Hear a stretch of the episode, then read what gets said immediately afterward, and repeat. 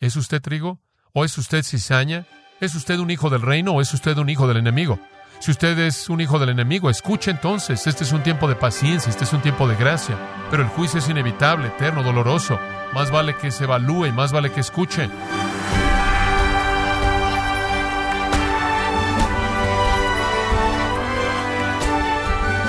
Sea usted bienvenido a esta edición de Gracia a vosotros con el pastor John MacArthur. Hay un pasaje en la Escritura que Cristo explicó claramente, pero es un texto mal interpretado del Nuevo Testamento. ¿Sabe usted a qué pasaje me estoy refiriendo? John MacArthur lo llevará a través de una de las parábolas de Jesús más incomprendidas, mostrándole lo que la parábola del trigo y la cizaña enseña acerca de la salvación. Estamos en la serie Las parábolas del reino, aquí en gracia a vosotros. Llegamos ahora al capítulo 13 de Mateo. Espero que tenga su Biblia lista y su mente esté abierta y su corazón disponible al Señor, porque tenemos algunas cosas maravillosas, maravillosas que Dios nos mostrará conforme vemos la segunda parábola en Mateo 13. Y es una parábola acerca de juicio, una parábola acerca de juicio. Para preparar nuestra mente, necesitamos recordar que el Señor es el Rey de la tierra. El Señor Jesucristo es el gobernante de esta tierra. Como el Antiguo Testamento nos dice que Dios es Rey del universo, que la tierra es de Jehová y su plenitud, que el Altísimo gobierna el reino de los hombres, así afirmamos que Jesucristo es el Rey de esta tierra. Dentro de ese reino, el Señor Jesús obviamente permite que Satanás tenga cierta cantidad de libertad. Él permite que los pecadores tengan cierta cantidad de libertad. Y sin embargo, sobre todo esto todavía Él es el Rey, todavía está gobernando. Toda fase de la historia humana entonces marca alguna faceta del gobierno de Jesucristo, el gobierno de Dios en el mundo. No hay periodo de tiempo cuando el reino de Dios no esté en vigor sobre la tierra. Dios gobierna sobre la tierra a través de los hombres. Inicialmente Dios gobernó la tierra a través de Adán. Adán era su agente, Adán era su vice-regente, por así decirlo, y después estuvieron los patriarcas, a través de quienes Dios gobernó, y después los monarcas, y después los sacerdotes y los profetas, y después el Señor Jesucristo encarnado, y después en un sentido muy real, Dios gobernó a través de los apóstoles, quienes en la primera iglesia junto con Jesucristo fueron la fuente misma mediante la cual Dios trajo la revelación al hombre y su reino. Viene un tiempo futuro cuando Dios de nuevo traerá su gobierno sobre la tierra a través del Señor Jesucristo encarnado, vivo, exaltado, glorificado, que conocemos como el reino milenario. Y después finalmente la tierra y el cielo se fusionarán en el reino eterno cuando el reino universal y el reino mediador sobre la tierra se volverán uno y el mismo. Y la Biblia delinea de manera muy clara todos estos elementos del gobierno de Dios en la tierra. Y hay uno más que dejamos a un lado en nuestro pequeño panorama ahí, y ese es el periodo de tiempo desde el rechazo de Jesucristo al regreso de Cristo, la época en la que vivimos. Ese también es gobernado por Jesucristo, y este también es una forma de su reino. La Biblia lo designa en el Nuevo Testamento como la forma en misterio que no fue visto en el Antiguo Testamento, que no fue revelado en el Antiguo Testamento, ese periodo de tiempo que realmente no es delineado, pero ahora, a través de la enseñanza del Nuevo Testamento de nuestro Señor y en particular la enseñanza expandida del apóstol Pablo, lo define claramente para nosotros. Estamos viviendo en esa era. Jesús en Mateo 13 nos dice cómo será. Él define esta época en siete parábolas, la naturaleza, la extensión, el valor y la consumación de este periodo conocido como la forma en misterio del reino. Dios está mediando su gobierno en la tierra a través de su iglesia, a través de creyentes morados por el Espíritu Santo. Ahora los discípulos no vieron este periodo de tiempo como los profetas de la antigüedad no lo vieron tampoco. Entonces cuando el Mesías llegó, ellos pensaron inmediatamente que él establecería su reino, y cuando él estableciera su reino inmediatamente todos los rebeldes e incrédulos serían destruidos y la santidad llenaría la tierra, y la justicia llenaría la tierra, y el reino sería como se predijo que sería por los profetas de la antigüedad. Y entonces siempre estaban preocupados por el reino y su naturaleza, y su poder, y su consumación. Inclusive después de que Jesús murió en la cruz, todavía tenían curiosidad acerca del reino. Eso fue de lo único realmente de lo que les habló. Antes de su muerte fue el reino, después de su resurrección fue más acerca del reino, y eso los llevó a preguntarle en el primer capítulo de Hechos, en el versículo 6, Señor, ¿restaurarás en este tiempo el reino? ¿Es este el tiempo? A lo cual él respondió, no es de vosotros conocer los tiempos o las sazones que el Padre ha colocado en su propia potestad.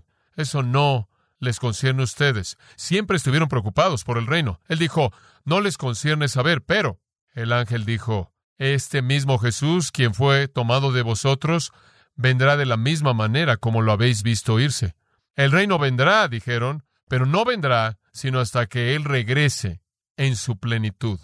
El reino que están esperando, el reino de gloria y justicia y santidad absoluta, el reino en donde el Señor Jesús gobierna con vara de hierro y no tolera maldad, ese reino que se espera de manera plena por los profetas, espera su regreso.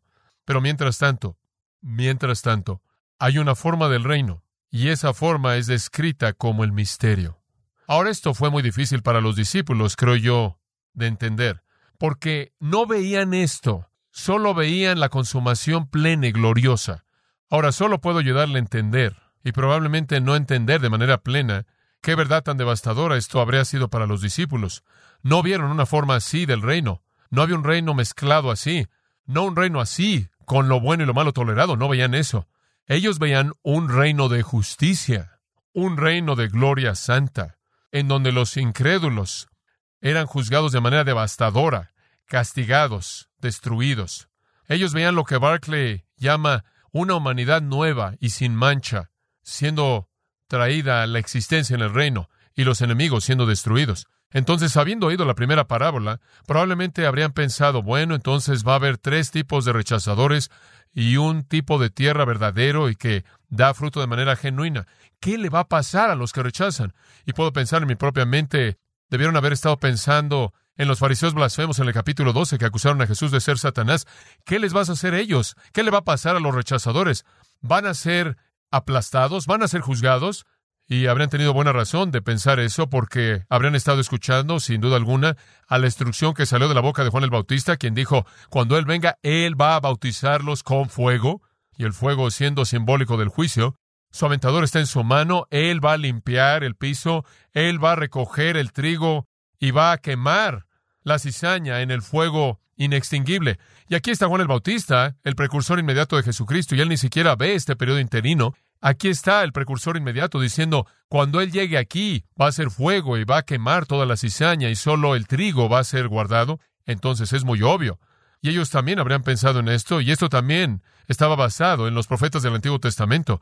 Escuche simplemente una porción selecta de los profetas, y va a ser rápido, así que simplemente escriba la referencia si quiere mantenerlas en mente. Isaías capítulo 2, conforme Isaías veía hacia adelante al reino, dijo, sucederá en los días postreros que el monte de la casa del Señor será establecido en la cima de los montes, y será exaltado sobre los montes, y todas las naciones llegarán, y muchos irán y dirán, venid y vayamos al monte de Jehová, a la casa del Dios de Jacob, y él nos enseñará sus caminos, y caminaremos en sus veredas. Y después en el versículo 4, él juzgará entre las naciones, él reprenderá a los pueblos. Entonces ellos ven en la ley de Dios y la palabra de Dios y la justicia de Dios en las palabras de Isaías dominando la tierra, todo mundo aceptando la ley de Dios y juicio y reprensión a aquellos que rechazan.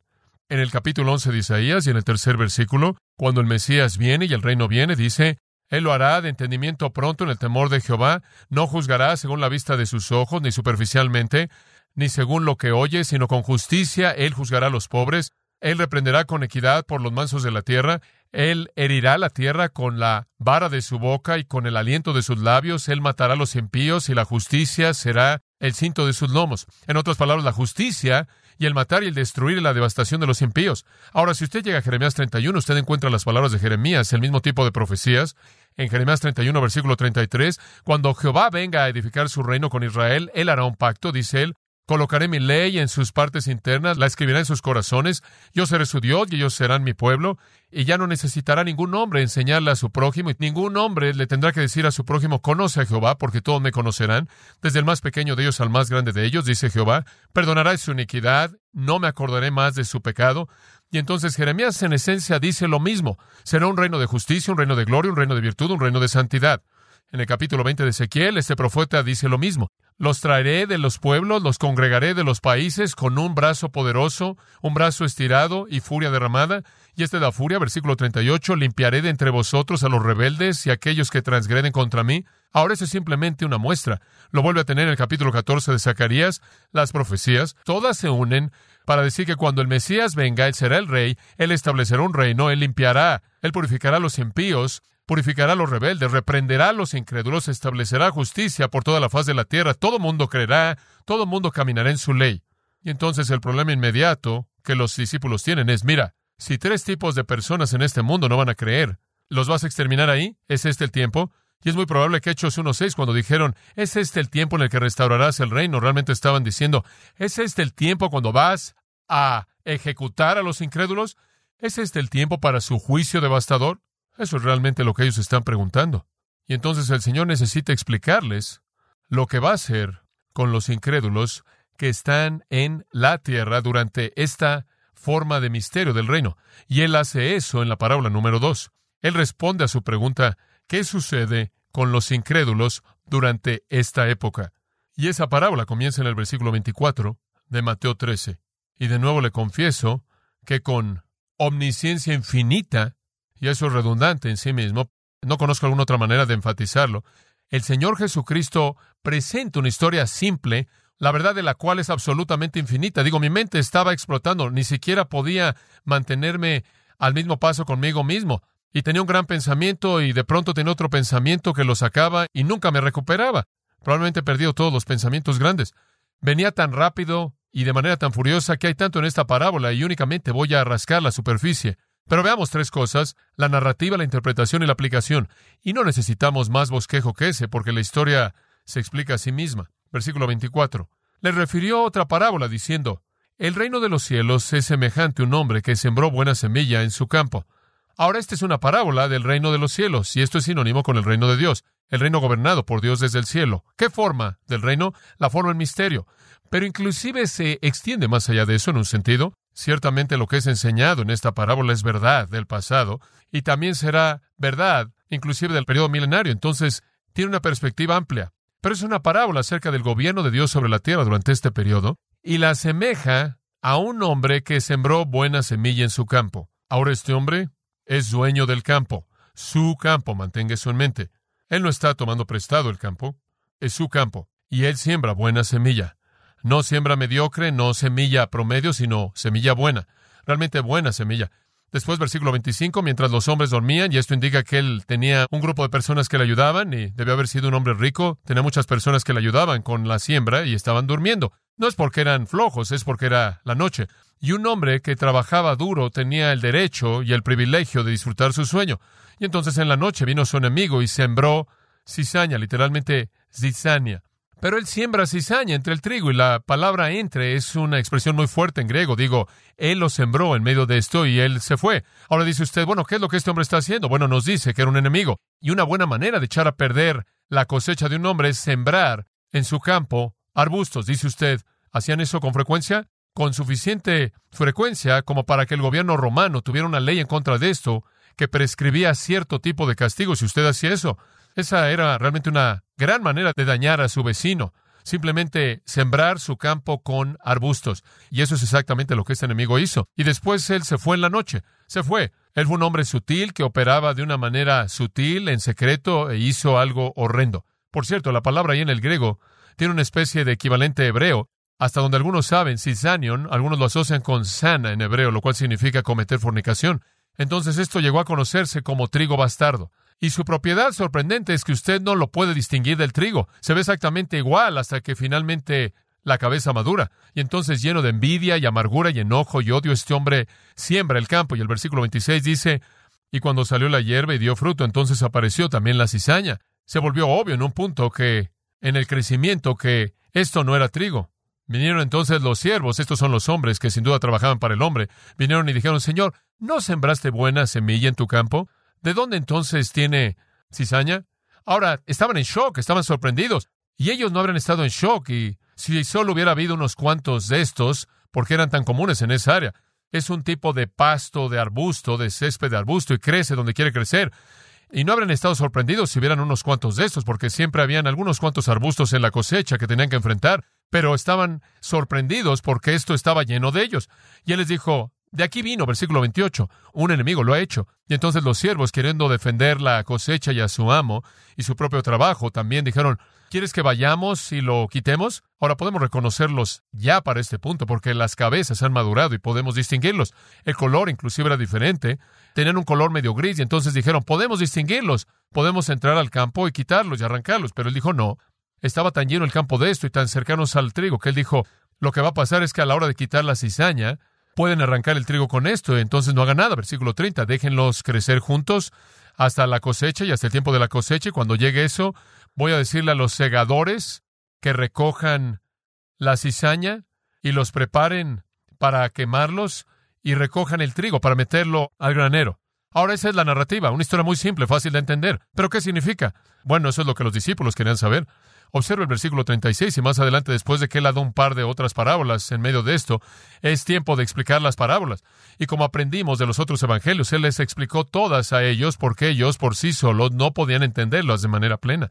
Pero el versículo 36 dice, Jesús despidió a la multitud, ahora eso es muy importante, él despidió a la multitud, ¿por qué lo hizo? Regresa al versículo 10. Los discípulos le habían dicho cuando comenzó a hablarles en parábolas, ¿por qué les enseñas en parábolas? Él les respondió, porque a vosotros os es dado conocer la forma de misterio del reino, pero no a ellos. ¿Por qué? Bueno, debido a los versículos 13 al 15. Ellos no creen, no ven, no oyen, no entienden, sus corazones se han engrosado, sus oídos no oyen, sus ojos están ciegos. En otras palabras, debido a que no creen en mí, no les voy a explicar la verdad de ellos, y esa es la razón por la que les estoy hablando en parábolas. Pero a vosotros, versículos 16 y 17 dice, os es dado conocer estas cosas. Bienaventurados vuestros ojos porque ven y vuestros oídos porque oyen y van a entender. Entonces Él los toma parte del resto, simplemente los discípulos, regresa a la casa. ¿Qué casa? La casa de la que salió. Muy probable la casa de Simón Pedro en Capernaum. Regresaron a la casa. Los discípulos vinieron y preguntaron, explícanos la parábola de la cizaña. Ellos querían saber eso. Ahora están de regreso en la casa, simplemente sus apóstoles, y Marcos 4.10 dice, aquellos que también creyeron o lo siguieron. Entonces las únicas personas ahí son creyentes. Son los únicos que reciben una explicación. Y así es, Dios solo revela su verdad a los suyos y él responde a su pregunta. Ahora observe la pregunta que hicieron. Ellos identificaron la historia, él no. Él no les da un título, ellos sí. El título que le dieron fue la parábola de la cizaña. Entonces ellos saben que esa era la característica primordial. Ellos sabían que la historia era acerca de cosas que no pertenecían al campo y cómo al final iban a ser quemados. Ellos sabían eso. Esa era la característica a la que le dieron importancia. Y entonces, después de que están juntos y hacen la pregunta, el Señor responde a la pregunta. Y realmente necesitaban una respuesta debido a la confusión por la forma del reino en la que estaban existiendo. ¿Y sabe cuál habría sido su reacción? Simplemente como comentario al margen. Si usted hubiera tenido que decirles, mira, tenemos estas tres tierras que no creen y tenemos esta tierra que realmente cree, ¿qué quieres hacer con las tres tierras? Sé lo que ellos dirían. Y puedo adivinar quién lo diría. Jacobo y Juan. ¿Y saben lo que ellos habrían dicho? envía fuego del cielo y quémalos. ¿Cómo sabe usted que ellos habrían dicho eso? Lo dijeron ya una vez antes. Como puede ver, ellos reaccionaron de esa manera a la incredulidad. Y eso en cierta manera era un celo apropiado. Simplemente quémalos, Señor. Y pensaron que estaban en buena compañía. Juan el Bautista lo dijo cuando él vino, que él haría eso. ¿Alguna vez has sentido así en contra del mundo incrédulo?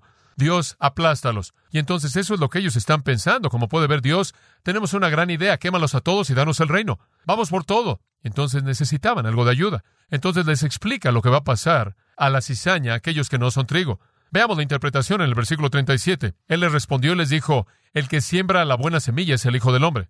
Ahora, ¿quién es el Hijo del Hombre? Cristo. Cristo es el Hijo del Hombre. Ese es su título común para sí mismo. Él lo usa más que cualquier otro título para referirse a sí mismo. Y Él la usa porque lo identifica en su encarnación, lo identifica en su humanidad, lo identifica conforme Él verdaderamente participa en nuestra vida, lo identifica como siendo todo lo que un hombre puede ser, el hombre perfecto, lo identifica como el segundo Adán, el representante de la raza. Es su término único de encarnación, pero también es mesiánico. En Daniel 7.3 el Mesías es llamado el Hijo del Hombre. Entonces Él se está identificando a sí mismo como el Mesías, Dios encarnado en ese título. Es un título maravilloso. Los judíos sabían que ese era un título mesiánico, y sabemos eso a partir de Lucas 22, 69. Jesús ante el Sanedrín dice, a partir de aquí veréis al Hijo del Hombre sentado a la diestra del poder de Dios. Y dijeron, ¿eres tú entonces el Hijo de Dios?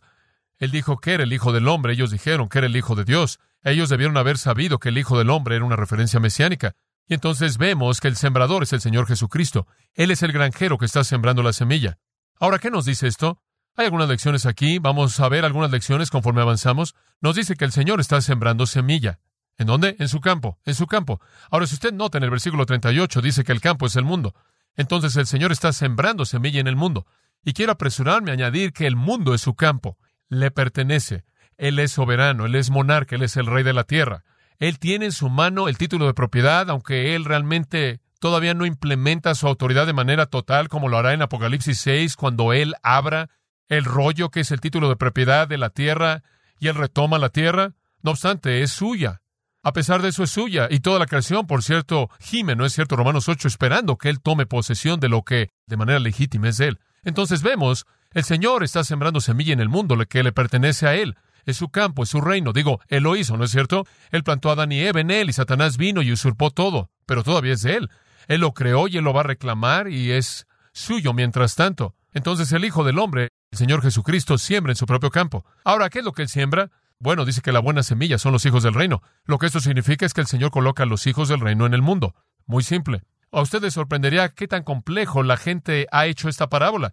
He oído a personas, bueno, la mayoría de los comentaristas que leí, y leí probablemente 20 libros diferentes acerca de este pasaje en particular. La mayoría de ellos dijeron que el campo es la iglesia, y en la iglesia el trigo y la cizaña crece junto. Y todos ustedes han oído eso. Esa ha sido la interpretación en común. Jesús dijo en el versículo 38, el campo es el mundo. Ahora, eso no parece demasiado difícil, ¿verdad? Dice usted, bueno, pero tienes que interpretar lo que él quiso decir. No, él simplemente interpretó lo que él quiso decir. En primer lugar, el campo era un campo, simplemente un campo con un hombre sembrando. Y después él dijo que el campo significa el mundo. Y ahora dice usted, el mundo significa la iglesia. Alguien más puede venir en la próxima generación y decir la iglesia significa la iglesia bautista. Y después la siguiente generación dice que significa la iglesia bautista en la esquina. Usted no puede hacer eso. Usted lo tiene que dejar donde está. El Señor dijo, el campo es el mundo, y Él conoce la palabra iglesia, y si Él hubiera querido usarla, Él la habría usado. El campo es el mundo. ¿Qué está diciendo? Dios siembra a sus hijos de su reino por todo el mundo. Ahora los discípulos pueden entender eso. Seguro, va a ser un reino terrenal. Dios va a colocar a su pueblo por todo el mundo. No tenemos un problema con eso. Por cierto, si usted lo hace la iglesia, va a terminar con un caos tan terrible al tratar de interpretar la parábola que no tiene esperanza. Porque más adelante, cuando los siervos dicen, podemos arrancar la cizaña, y el Señor dice, no los arranquen, déjenlos crecer juntos, si esa es la iglesia, entonces no tenemos derecho de ejercer, de implementar la disciplina en la iglesia. No tenemos el derecho de exhibir un hereje y no tenemos derecho a enfrentar el pecado. Y eso no es lo que las epístolas nos dicen. Si usted hace que este campo sea la iglesia, realmente tiene problemas. Déjelo como Jesús lo interpretó. Es el mundo. Entonces usted tiene a personas creyentes. Ahora, por cierto, la frase hijos del reino es una frase maravillosa. Somos los hijos del reino, somos los súbditos del Señor Jesucristo. Hemos sido plantados en el mundo, su mundo. Este es un retrato no del mundo en la iglesia, sino de la iglesia en el mundo. Somos colocados dentro del sistema del mundo. Nosotros que amamos de manera legítima al rey, que afirmamos de manera legítima su señorío, que verdaderamente somos los súbditos de su soberanía, somos plantados en el mundo. Ese es un gran pensamiento, ¿sabe eso? Que no estamos aquí por accidente, somos plantados por el Señor. ¿No es eso maravilloso? En el lugar en donde Él nos quiere en el mundo, eso también me dice que no debemos salir de este mundo. No debemos estar en algún monasterio, en algún lugar, en un cubículo. Pero no somos llamados a hacer eso. No somos llamados a aislarnos a nosotros mismos. Hemos sido plantados en el mundo. Entonces, en este reino, vamos a ser plantados por todo el mundo. Y estamos ahí por muchas razones. En primer lugar, estamos ahí para ser madurados por los problemas que el mundo nos dan. ¿No es cierto? 1 Pedro 5:10. Después de que habéis sufrido por un poco de tiempo, el Señor os perfeccionará. En este mundo tendréis aflicción, pero confiad. Juan 16, 33. He vencido al mundo. Y Santiago dice que la prueba y los problemas y esas cosas que nos suceden en el mundo son lo que nos maduran y nos edifican. Entonces el Señor nos planta ahí para que podamos desarrollarnos. También nos planta ahí, ¿está listo para escuchar esto? Para que podamos influenciar, para que podamos influenciar. Ahora una parábola solo puede llegar hasta cierto punto y después se desmorona como una analogía de verdad espiritual. Y este es el punto en el que se desmorona, pero quiero introducir el pensamiento. Estamos en el mundo para influenciar para bien a la cizaña. ¿Sabe usted que toda persona que es trigo fue en alguna ocasión en su vida cizaña? ¿Verdad? Todos éramos semilla mal antes de que nos convirtiéramos, ¿verdad? Alguien dijo, bueno, no, si tomas esto en un sentido de predestinación calvinista, fuimos plantados como buena semilla y simplemente crecimos como buena semilla. No, no, no. No importa lo que usted crea acerca de la soberanía de Dios. No importa lo que usted crea acerca de la predestinación. Todos fuimos malos desde el principio. Entonces el Señor nos coloca en el mundo no solo para ser perfeccionados y para ser madurados por la presión que trae, sino para influenciar a la cizaña para que se convierta en trigo como nosotros. Nuestra redención debe estar operando y esa es la razón por la que Jesús dijo en Juan 17, como puede ver, no te pido que los saques del mundo, sino que cuando estén en el mundo, tú los guardes de qué? Del maligno. No lo puedes sacar. Debemos estar en el mundo.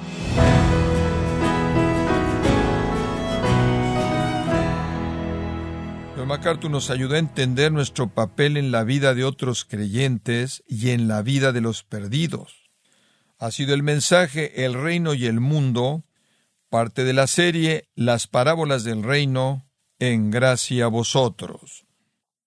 Estimado oyente, tenemos a su disposición la Biblia MacArthur en la versión La Nueva Biblia de las Américas que reúne la traducción moderna más literal disponible en español en Latinoamérica, junto con el trabajo pastoral y la erudición de más de 35 años de John MacArthur, para lograr, junto con la versión Reina Valera 60, la Biblia de estudio más exhaustiva del mercado.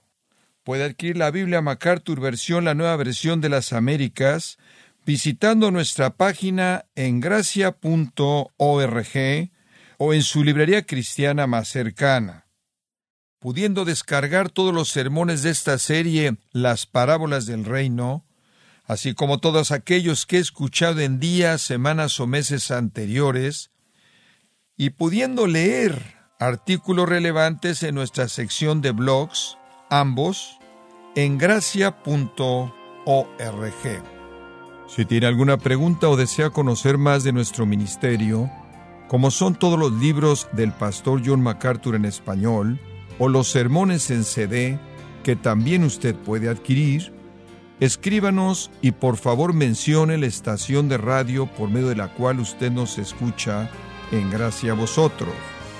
Es importante conocer no solo el país y ciudad de donde usted nos escucha, sino también la radio. Para quienes contactan nuestro ministerio por primera vez, pueden solicitar una copia del mensaje de promoción sin costo alguno, un mensaje por oyente únicamente. Si usted vive en los Estados Unidos o Puerto Rico, escríbanos a Gracia Vosotros, P.O. Box 4000, Panorama City, California, 91412 o puede escribirnos a través del siguiente correo electrónico radio arroba Y queremos agradecerle desde el fondo de nuestro corazón su tiempo y sintonía, y en nombre de John MacArthur y del personal de este organismo, invitarle para que nos acompañe en la próxima edición y así juntos continuar desatando la verdad de Dios un versículo a la vez, en gracia a vosotros.